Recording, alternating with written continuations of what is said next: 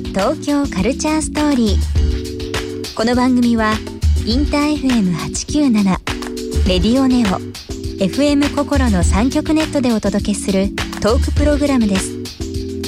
案内役はビームスコミュニケーションディレクターの土井博志今週のゲストはワンダーウォール代表武蔵野美術大学空間演出デザイン学科教授インテリデザイナーの片山正道です。インテリアデザイナーとしてだけではなく原宿のナイキや代官山のアーペーセイニューヨークパリロンドンのユニクロ旗艦店のデザインなど日本だけでなく世界中で空間を作るプロジェクトに参加されている片山さん。そんな片山正道さんに1週間さまざまなお話を伺っていきます。ビームス東京カルチャーストーリー。今夜もスタートです。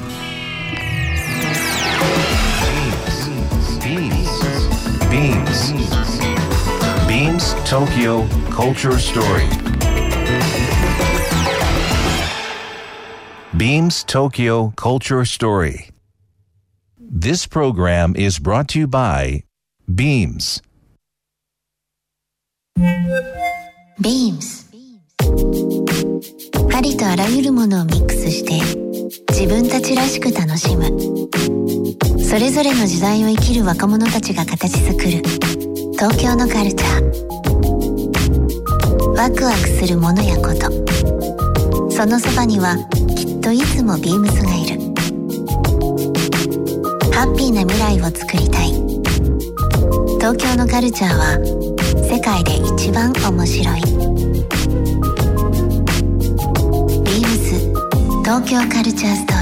リー。えー今日もゲストをお招きしております。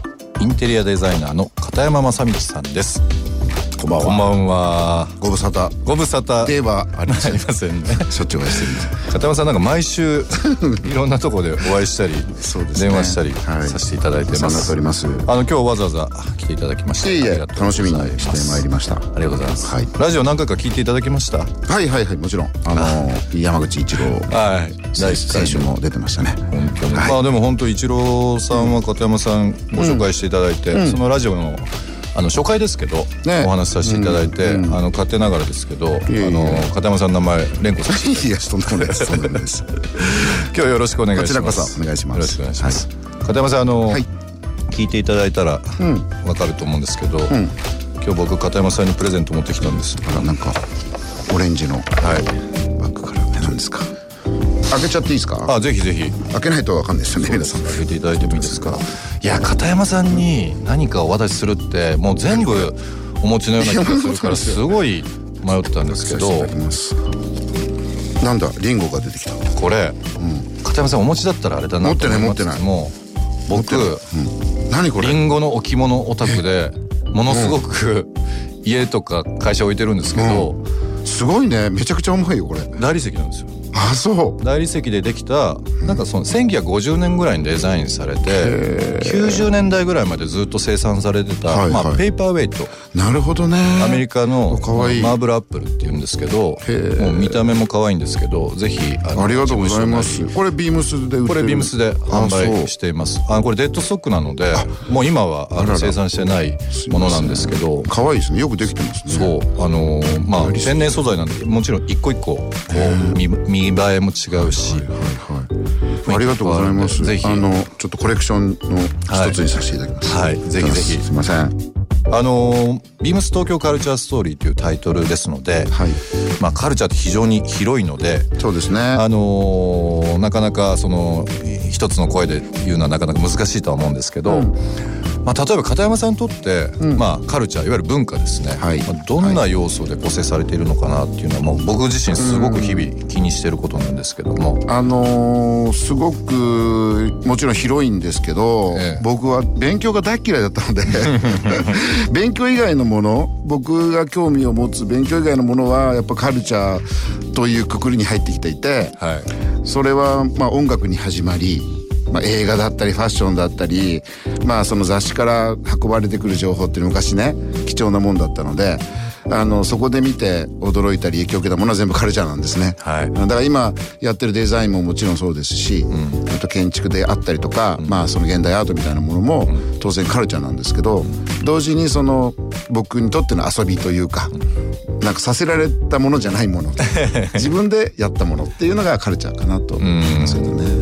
改めてその音楽にしても、まあ、いろんなアートも含めてですけど、日本と世界って、まあ、距離がありそうで非常に今縮まってますしまあどっちが面白いって言ったらなかなか難しいかもしれないですけど、片山さん目線で、日本、まあ、あとは世界、まあ、そのニューヨーク、パリロンドン大都市も含めてですけど、はい。最近面白いのどっちっていうふうに思われますか、うーんどっちだろうな僕だから仕事で行くんでね ゆっくり土井さんみたいにいろんなとこ見に行ったりとか、まあ、この間ニューヨーク行く時は土井さんにいろいろ聞いえてえ行きましたけど、はい。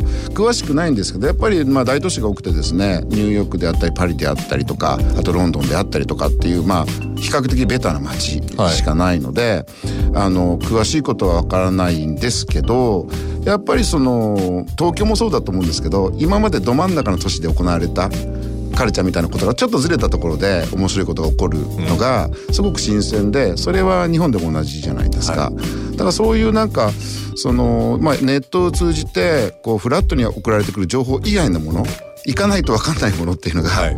すごく新鮮だなっていうのはあの感じてます、うん。だからそれも全く東京もあ日本も全く同じだと思っているのでだからあのーすごくそのオリジナルの存在というかそのここれ売れるかなとかこれ流行るかなじゃなくてもうなんかコツコツコツコツなんか自分のためにものを作ってる人なんかがえふっと現れた時に結構驚くっていう。ええそういうことのなんかこうエリアじゃなくてそういう事象のことの方がすごく楽しいしもしかしたらこの機会を逃すともう二度とこのシーンには出会わなかったんだろうなみたいなこともあるし、あのなんかそういうことに価値はやっぱりすごくありますね。僕はまあ僕の仕事は割とこうマスな仕事が多くてですね、あのブランディングの仕事であったりとかあの世界中にこう向けて発信するっていう仕事が多いんですけど同時にその、まあ、岡山県出身なもんですが、あの岡山県での仕事もまあ実はやらせていただいたんですね。それも本当にこうワイナリーの仕事だったんですけどワイナリーですか？もう何にもこう周りにないね、ええ。山の中にポツンとこうある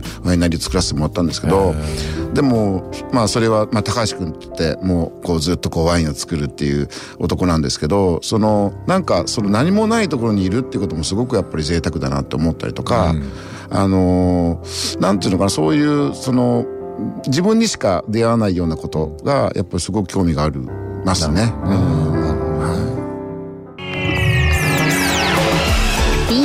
東京カルチャーストーリー。番組では皆様からのメッセージをお待ちしています。メールアドレスは beams897 アットマークインター FM.jp ツイッターはハッシュタグ beams897 ハッシュタグビームス東京カルチャーストーリーをつけてつぶやいてください。またもう一度お聞きになりたい方はラジコラジオクラウドでチェックできます。ビームス東京カルチャーストーリー。明日もお楽しみに。ビームス。ビームス新潟栗林幸です。新潟店は遠くから車でお越しいただく方もいて、ビームスに期待を持ってご来店されるお客様も多く、いつも期待に応えられるように頑張っています。先日、お得意様向けのパーティーを行いました。多くのお客様に来ていただき、とても喜んでもらえた様子で、とても嬉しかったです。新潟市は広く、海と川があるとても綺麗なところで、近年は雪も降らなくなりましたので、冬でもおすすめです。ビームス東京カルチャーストーリー